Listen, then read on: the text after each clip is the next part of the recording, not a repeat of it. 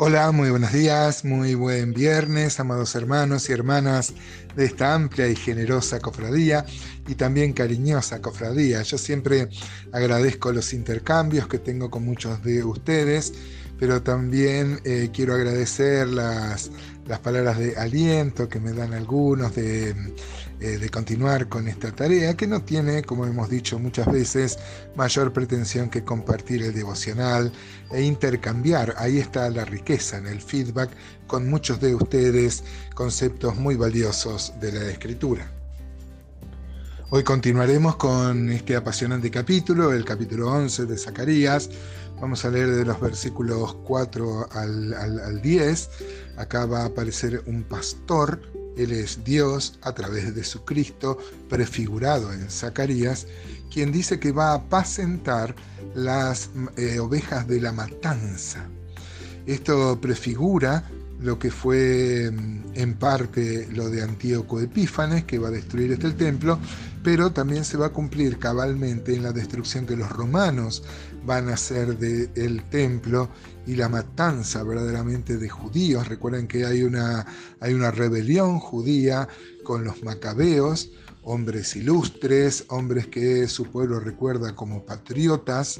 Hay dos libros, primera y segunda Macabeos, que no aparecen en el primer canon, por lo menos. Hay iglesias que lo han reconocido. Eh, nosotros no creemos que sean inspirados, pero tienen valiosas historias eh, de estos hombres de Dios, Judas Macabeo y sus hijos, resistiendo eh, al imperio romano y al final van a ser exterminados junto con un montón. Hay quien calcula un millón y medio por lo menos de personas que mueren. Por eso se refiere esta profecía de Zacarías a las ovejas de la matanza. Ahora es interesante cómo Dios es pastor eh, cuando el Señor caminó entre nosotros, se presentó como el pastor, el buen pastor su vida da por las ovejas, eh, pero acá eh, van a, aparecer, es un pastor con dos, dos callados, gracia y ataduras muy significativos y llenos de aplicaciones espirituales para nosotros. Dice así entonces la palabra de Dios, Zacarías 11:4.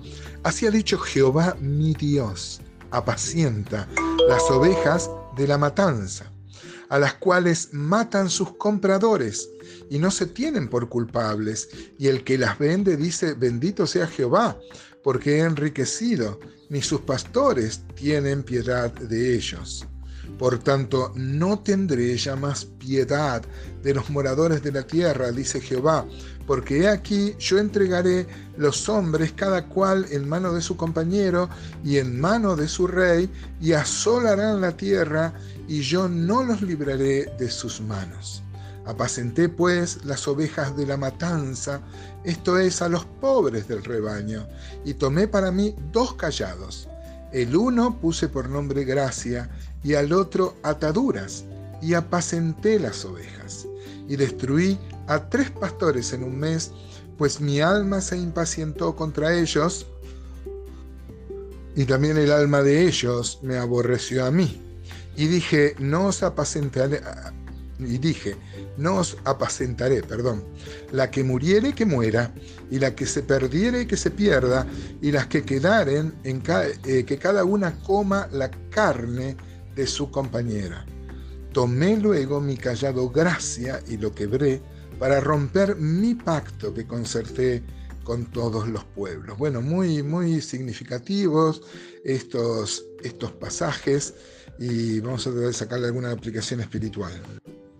Es impresionante que Dios le diga a Zacarías que apaciente las ovejas de la matanza. El profeta aquí procede a mostrar la causa de la destrucción recién predicha, o sea, el rechazo del Mesías. Van a ser ovejas de la matanza. El pueblo judío va a sufrir una disciplina muy grande que no va a alcanzar a ver Zacarías. Por eso es muy interesante los tiempos verbales, ¿no? Cómo él está pastoreando, dice, pero esto va a pasar cuando el que pastoree verdaderamente sea el Señor. El Señor les va a hablar al pueblo judío. Eh, ¿a, qué vino el Señor? Dice el apóstol Juan, vimos su gloria como la del Hijo único, lleno de gracia y de verdad.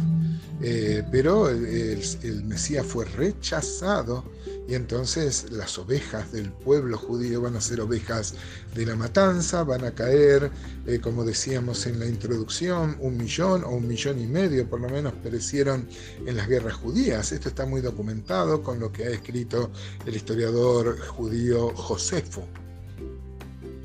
Y una vez más encontramos un reclamo que hace Dios hacia los verdaderos este, pastores que tenía el pueblo, que eran los profetas, que los que tenían que enseñarles la palabra, y ellos toleraron, basta ver lo que hicieron los fariseos en los tiempos de Jesús, eh, vendían al pueblo. Acá está dicho el versículo 5, a los cuales matan sus compradores y no se tienen por culpable, y el que las vende dice, bendito sea Jehová, porque he enriquecido.